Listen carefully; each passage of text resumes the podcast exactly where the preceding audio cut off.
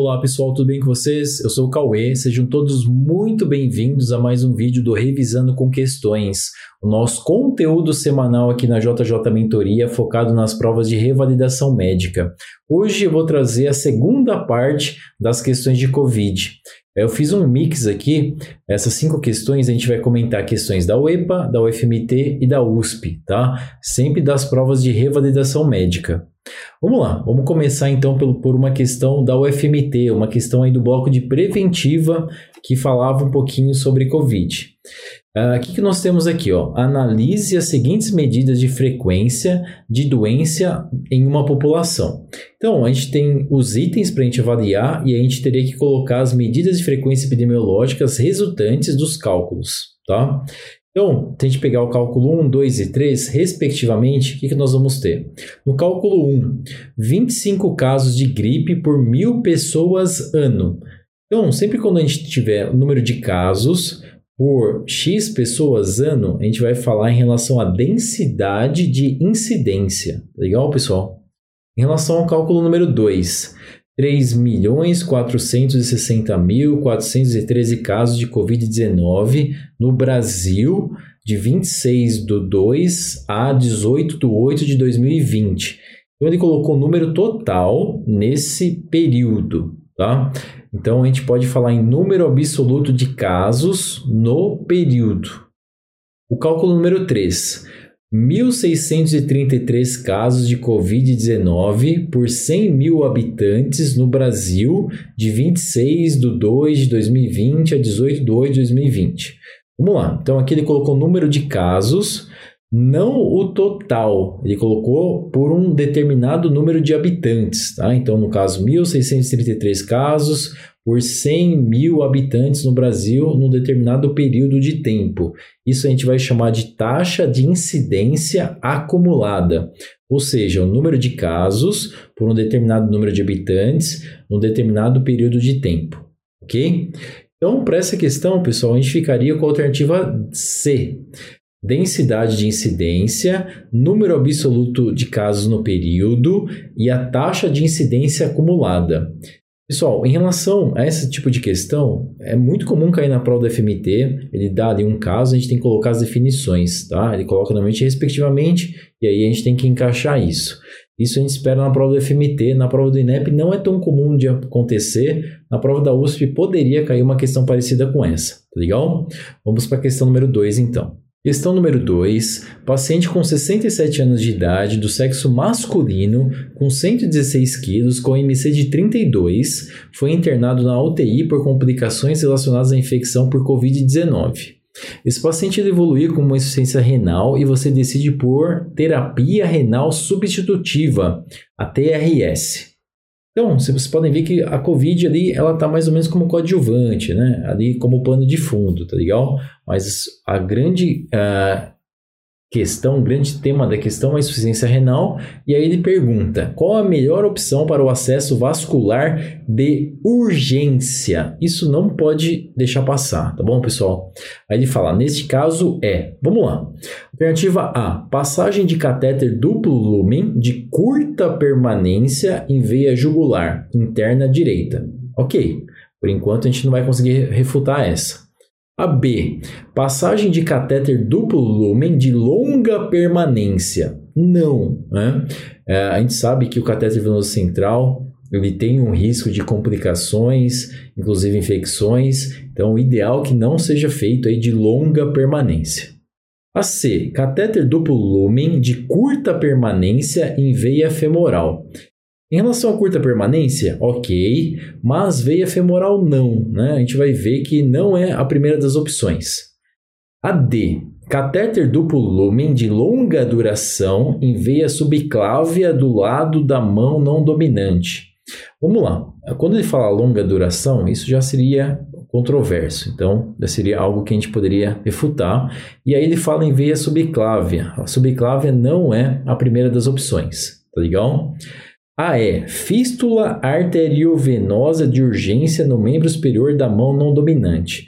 A fístula arteriovenosa ela demora um certo tempo, então normalmente a gente não faz ela de urgência. de urgência, a gente acaba fazendo a passagem do catéter duplo lumen, ok? De curta permanência, exatamente na veia jugular. Vou mostrar para vocês por quê, tá? Se a gente pensar em catéter venosos centrais, eles são indicados nos casos de hemodiálise de urgência ou nos casos em que não é possível a realização da FAV. Tá? A FAV é a, a sigla de fístula arteriovenosas. Então, o ideal é que seja feito a fístula arteriovenosas, mas num caso de urgência, a gente vai acabar utilizando a outra técnica, que no caso seria o catéter venoso central. Em relação aos catéteres venosos centrais, estão relacionados a maior taxas de infecção, internação e morbimortalidade dos pacientes dialíticos, tá? Então devem ser implantados preferencialmente nas veias jugulares, local em que as complicações são menores. Opa, então isso daqui é muito, muito importante e ajuda a gente é, corrobora ainda mais para a alternativa A, tá legal? Então a gente faz o, a, a gente implanta preferencialmente nas veias jugulares devido às menores taxas de complicações. Tá? A segunda opção seria aí as veias femorais e as subclávias, ok? Então por isso que a gente não vai escolher, por exemplo, a alternativa D, legal? E nem a C. A D a gente tiraria devido à longa duração, a C ainda poderia ficar um pouquinho em dúvida, né? Mas, como vocês viram, o ideal que dá menos complicações é na veia jugular. Então, ficaríamos com a alternativa A. Questão número 3. Uma mulher de 30 anos de idade, técnica de enfermagem, procurou a unidade básica de saúde relatando que teve uma colega próxima que foi a óbito por Covid há 10 dias. Desde então, passou a ficar com humor irritado, muito diferente do seu habitual. No hospital, passou a ficar sobressaltada facilmente, sonhava, pensava repetidamente na morte da colega e evitava sempre que possível ficar próximo aonde viu sua colega com dispneia. Os sintomas têm causado sofrimento e prejuízo intenso ao seu funcionamento. Aí a pergunta, pessoal, qual é o diagnóstico mais provável de acordo com DSM-5? Vamos lá. Talvez alguns de vocês não lembrem o que é o DSM-5. O DSM-5 é uma sigla em inglês, tá? Se a gente for traduzir por português, fica o Manual de Diagnósticos e Estatístico de Transtornos Mentais. Essa é a quinta edição, tá legal? Essa edição ela foi atualizada em 2013 e é a que vigora até o momento. Isso foi feito pela Associação Americana de Psiquiatria para definir como é feito o diagnóstico de transtornos mentais, tá legal? Então, é algo que aí a gente costuma utilizar como referência. O que nós temos aqui nas alternativas? Ó, a alternativa A falava o seguinte: episódio depressivo com sintomas ansiosos. Não, né? Essa paciente ela tem aí algo diferente de um episódio depressivo. A B, transtorno do estresse pós-traumático. Essa, seria, sem dúvida nenhuma, é uma para a gente poder fazer o diagnóstico diferencial. E a C, transtorno do ajustamento. Essa não. A D, transtorno do estresse agudo. Então, a gente tinha que ficar em dúvida em relação a B e a D, pessoal. Essas duas eram realmente as duas que a gente tinha que realmente fazer essa diferenciação. Vamos começar pela D, tá? De acordo com o transtorno do estresse agudo, qual que é a definição? Se a gente lembrar pelo menos um pouco dessa definição, a gente conseguiria acertar a questão sem muita dificuldade, tá? Então, esse transtorno do estresse agudo, é, memórias angustiantes, recorrentes, incontroláveis e intrusivas sobre o evento. Sonhos angustiantes, recorrentes sobre o evento, uma sensação de que o evento traumático está ocorrendo novamente, por exemplo, por meio de flashbacks. Vocês podem ver que é exatamente isso que está acontecendo com essa paciente. Né? Ela tem essas memórias que angustiam ela, ela não consegue nem ficar próxima ao local que viu a colega com a dispneia, tá? Vamos ver por que não a B. A B é um pouquinho diferente, tá? Então, se a gente for pensar em transtorno do estresse pós-traumático, esse é um distúrbio de ansiedade ele é caracterizado por um conjunto de sinais e sintomas físicos, psíquicos e emocionais, tá? Em decorrência de o portador ter sido vítima ou testemunha de atos violentos ou de situações traumáticas que em geral representam ameaça à sua vida ou à vida de terceiros. Podem ver que é um pouco diferente. Né? É um trauma, não que o fato de ver a amiga sofrendo não, fosse um trauma, mas aqui vê que é algo que ameaça a vida ou a vida de terceiros, ok?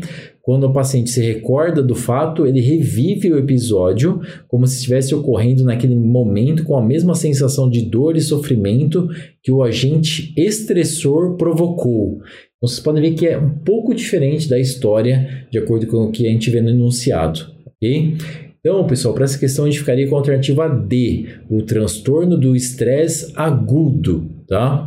Essa era uma questão que não era muito fácil, realmente, poderia ficar em dúvida entre a B e a D, mas de acordo com essas definições a gente conseguiria acertar sem muita dificuldade, tá legal? Então, a alternativa correta é a alternativa D. Questão número 4, essa questão, pessoal, é da questão da prova da UEPA do último ano. Vamos lá, o que, nós temos? Ó, o impacto da pandemia por Covid-19 no Brasil agravou a saúde mental da população, tal fato de seu de se, se deu, perdão, principalmente em decorrência do isolamento social, necessário como medida de desaceleração de contágio. Os registros do serviço público e privado indicaram aumento nos índices de crises de ansiedade, depressão e tentativas de suicídio. Quanto mais a doença avançava, mais efeitos de médio e longo prazo poderiam ser observados em diversas áreas da vida.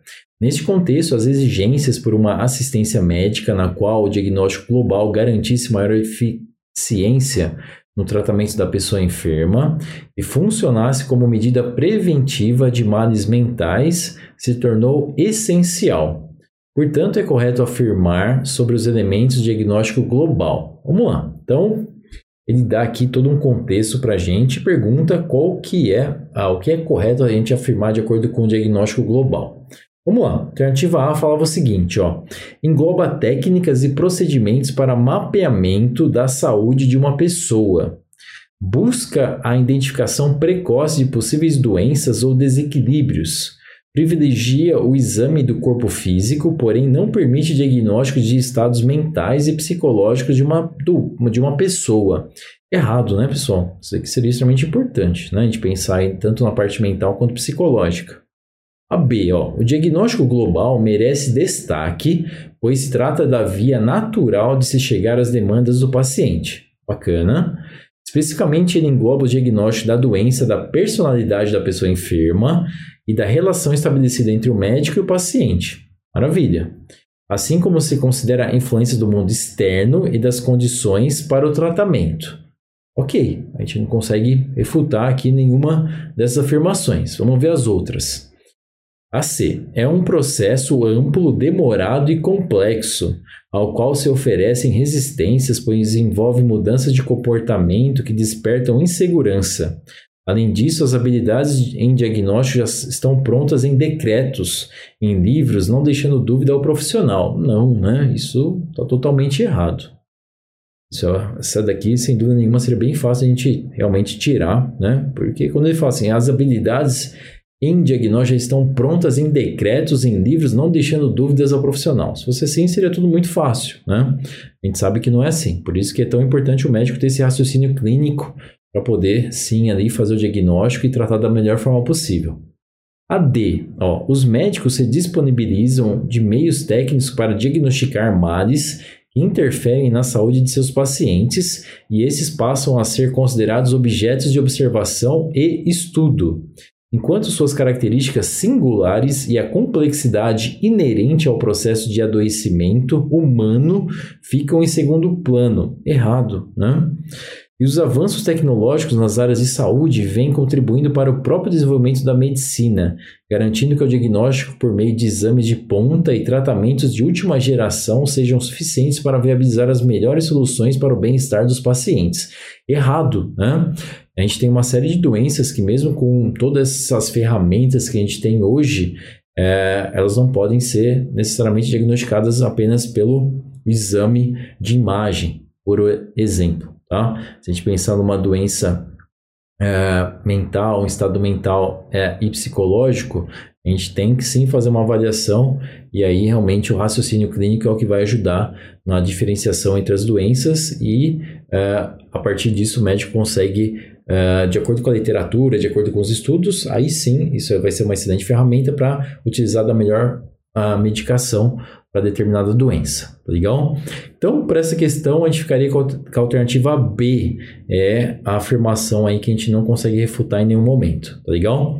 Então, é isso. Uma questão diferente, né? uma questão da UEPA aí que realmente é uma prova um pouco diferente aí se a gente for comparar com a prova da USP, da UFMT e do INEP. Questão número 5, que também tem um pano de fundo do Covid-19, mas na realidade o tema central é outro, tá legal? Uma questão interessante, difícil mas boa. Um recém-nascido do sexo masculino com 25 dias de vida foi trazido pela mãe ao pronto-socorro com queixas de vômito e recusa das mamadas há três dias.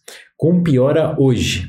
Antecedentes: um recém-nascido a termo, adequado para a idade gestacional, um parto vaginal sem intercorrências.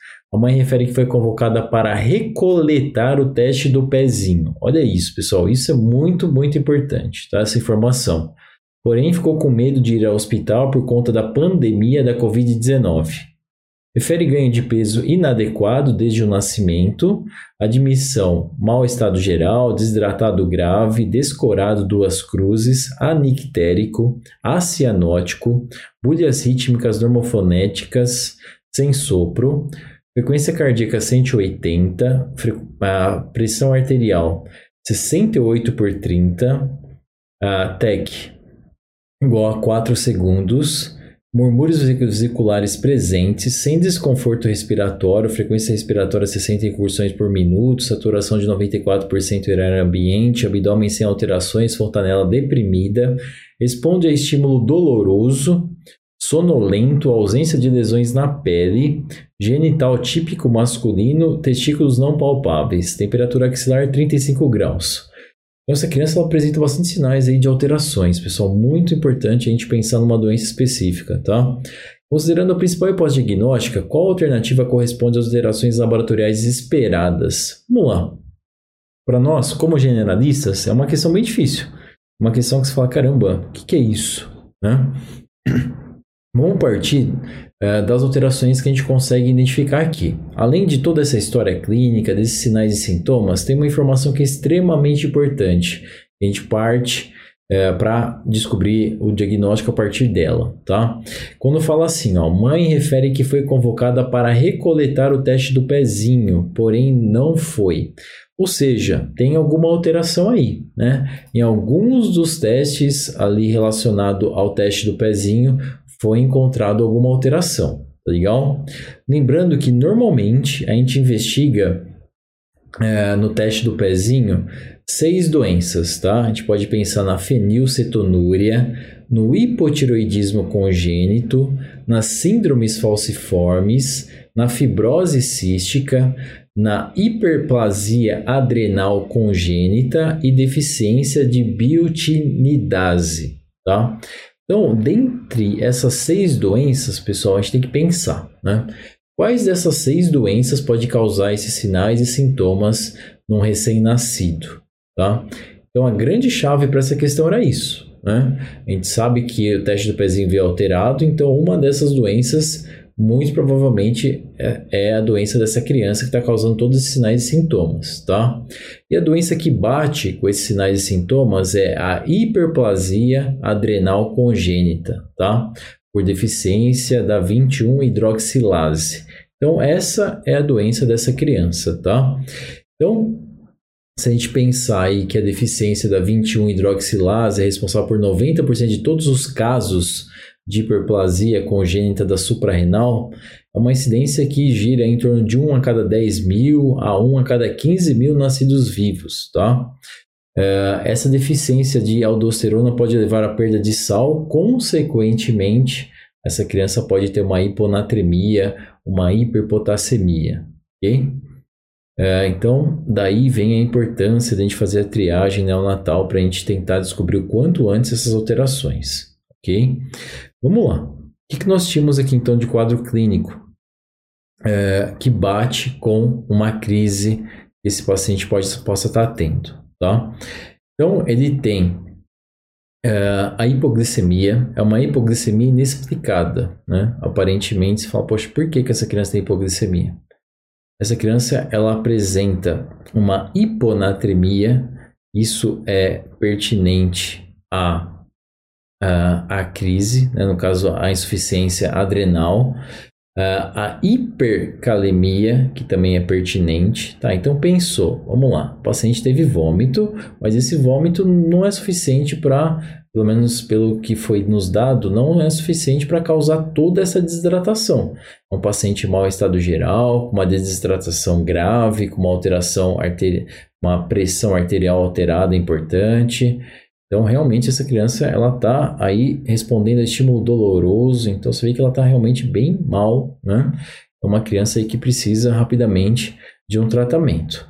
A gente pode considerar, então, uma desidratação uh, grave, uma hipotensão, uma hipoglicemia, uma hiponatremia, uma hipercalemia, né? Isso já nos ajuda e muito a gente pensar na insuficiência adrenal, tá? Isso já nos ajudaria a fechar o diagnóstico é, que essa criança ela tem aí a insuficiência adrenal. Tá legal? Tem alguns outros sinais e sintomas que podem aparecer também. A gente pode pensar aí na náusea, por exemplo, falou no vômito, né? É, normalmente essa criança apresenta náusea, vômito associado à história de perda de peso e anorexia, tá? Pode aparecer uma dor abdominal, que normalmente a gente tem que fazer uma diferenciação entre um abdômen agudo, a hipoglicemia, que é uma hipoglicemia inexplicada, pode apresentar uma febre baixa inexplicada também. É, normalmente é o que eu falei, uma hiponatremia, hipocalemia, azotemia, hipercalcemia ou eosinofilia pode ocorrer também. Uma hiperpigmentação, aqui não foi o que nos foi dado, normalmente demora um pouco, tá? Não é uma criança, um recém-nascido que já tem essa, essa hiperpigmentação. Em alguns casos também pode ter uma virilização. Isso daí normalmente a gente consegue distinguir mais facilmente nas mulheres ou nos homens lá num período à frente, tá legal? Então, pessoal, realmente não era uma questão fácil, era uma questão que a gente tinha que é, pensar aí, pelo menos nessas seis doenças é, que o teste do Prezinho nos traz, e aí a gente tinha que pensar na hiperplasia adrenal congênita, e essa criança já tem aí uma crise, já tem realmente alterações bem importantes que, inclusive, coloca em risco de vida. É, então, aqui colocando ó, qual a principal diagnóstica, qual alternativa corresponde às alterações laboratoriais esperadas. Então, a gente espera que essa criança tenha uma hiponatremia, uma hipercalemia e uma hipoglicemia, tá? Consequentemente, essa criança ela vai ter uma acidose metabólica. Então, a gente vai ficar com a alternativa D, tá? Não esqueça do diagnóstico, caso vocês queiram estudar um pouquinho mais. Então, a hiperplasia adrenal congênita seria a principal hipótese diagnóstica para essa criança. Legal? Então, alternativa D, uma questão boa, bem difícil, se a gente for realmente comparar com as outras, tá legal? Mas, mais uma questão aí que trazia como tema Covid, claro que não como tema central, mas ali como um tema coadjuvante ou como tema de fundo aí para a gente poder comentar, tá legal? Como vocês podem ver, pessoal, a gente acabou aqui a segunda uh, aula, né, a segunda RCQ sobre Covid, a segunda parte.